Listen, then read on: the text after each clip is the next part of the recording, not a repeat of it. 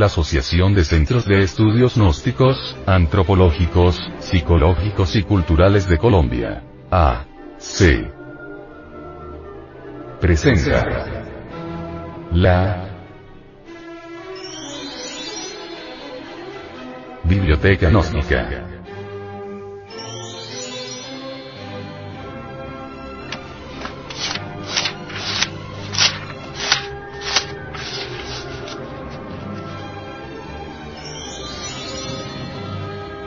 La Gran Rebelión.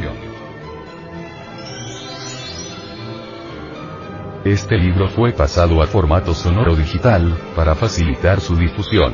Y con el propósito de que así como usted lo recibió, lo pueda hacer llegar a alguien más.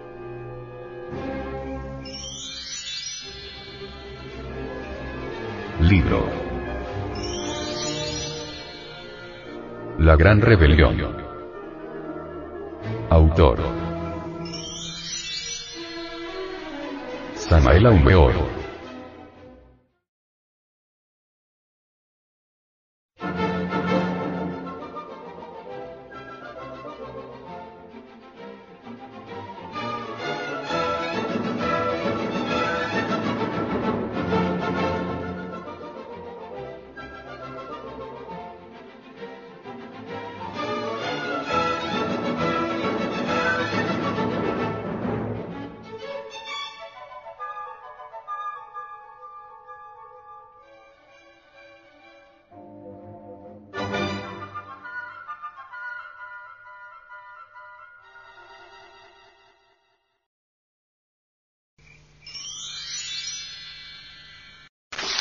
Capítulo sexto. Concepto y realidad. ¿Quién o qué puede garantizar que el concepto y la realidad resulten absolutamente iguales?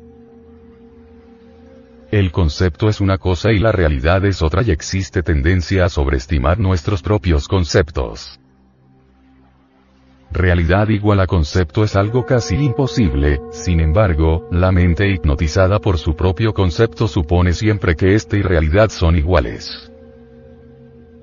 A un proceso psicológico cualquiera correctamente estructurado mediante una lógica exacta, se le opone otro diferente reciamente formado con lógica similar o superior, entonces ¿qué?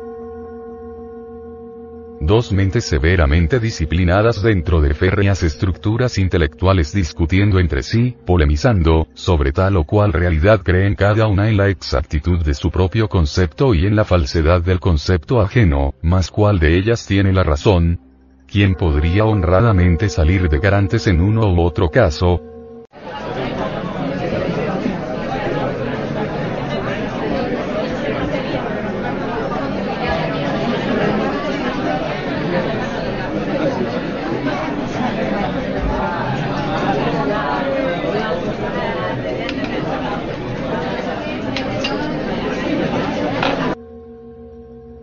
De ellos, concepto y realidad resultan iguales.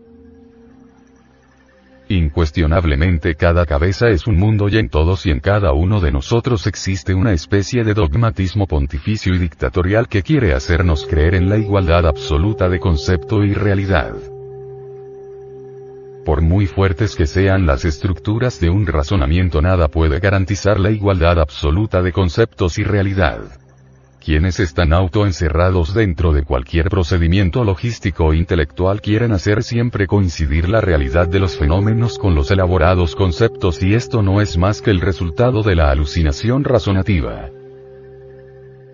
Abrirse a lo nuevo es la difícil facilidad del clásico.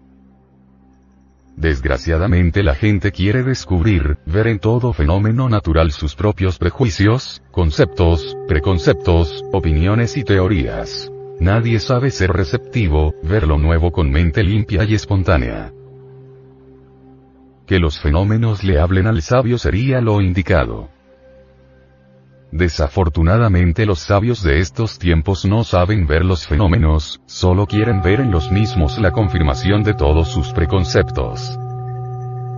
Aunque parezca increíble los científicos modernos nada saben sobre los fenómenos naturales. Cuando vemos en los fenómenos de la naturaleza exclusivamente nuestros propios conceptos, ciertamente no estamos viendo los fenómenos sino los conceptos. Empero, alucinados los tontos científicos por su fascinante intelecto, creen en forma estúpida que cada uno de sus conceptos es absolutamente igual a tal o cual fenómeno observando, cuando la realidad es diferente. No negamos que nuestras afirmaciones sean rechazadas por todo aquel que esté autoencerrado por tal o cual procedimiento logístico. Incuestionablemente la condición pontificia y dogmática del intelecto en modo alguno podría aceptar que a tal o cual concepto correctamente elaborado, no coincida exactamente con la realidad. Tan pronto la mente, a través de los sentidos, observa tal o cual fenómeno, se apresura de inmediato a roturarlo con tal o cual término cientifista que incuestionablemente solo viene a servir como parche para tapar la propia ignorancia. La mente no sabe realmente ser receptiva a lo nuevo, más si sabe inventar complicadísimos términos con los cuales pretende calificar en forma autoengañosa lo que ciertamente ignora. Hablando esta vez en sentido socrático, diremos que la mente no solamente ignora, sino, además, ignora que ignora. La mente moderna es terriblemente superficial, se ha especializado en inventar términos hechos dificilísimos para tapar su propia ignorancia. Existen dos clases de ciencia. La primera no es más que ese podridero de teorías subjetivas que abundan por allí. La segunda es la ciencia pura de los grandes iluminados, la ciencia objetiva del ser. Indubitablemente no sería posible penetrar en el anfiteatro de la ciencia cósmica, si antes no hemos muerto en sí mismos. Necesitamos desintegrar todos esos elementos indeseables que cargamos en nuestro interior, y que en su conjunto constituyen en sí mismo, el yo de la psicología. En tanto la conciencia superlativa del ser continúa embotellada entre el mí mismo, entre mis propios conceptos y teorías subjetivas, resulta absolutamente imposible conocer directamente la cruda realidad de los fenómenos naturales en sí mismos. La llave del laboratorio de la naturaleza, la tiene en su mano diestra el ángel de la muerte.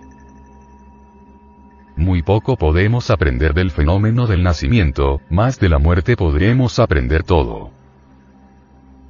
El templo inviolado de la ciencia pura se encuentra en el fondo de la negra sepultura. Si el germen no muere la planta no nace. Solo con la muerte adviene lo nuevo. Cuando el ego muere, la conciencia despierta para ver la realidad de todos los fenómenos de la naturaleza tal cual son en sí mismos y por sí mismos. La conciencia sabe lo que directamente experimenta por sí misma, el crudo realismo de la vida más allá del cuerpo, de los afectos y de la mente.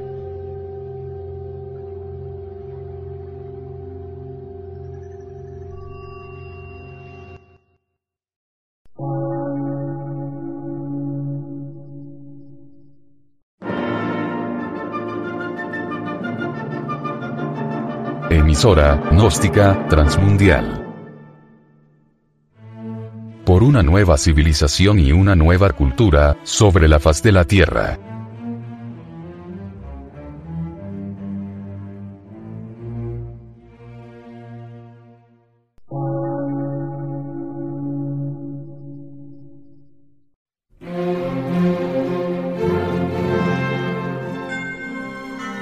Medio de radiodifusión científico, artístico, místico y filosófico. De la Asociación Colombiana de Centros de Estudios Gnósticos, Antropológicos, Psicológicos y Culturales. A.C.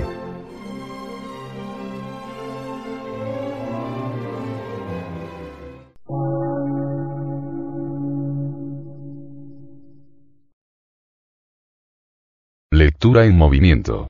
Difusión sin fronteras.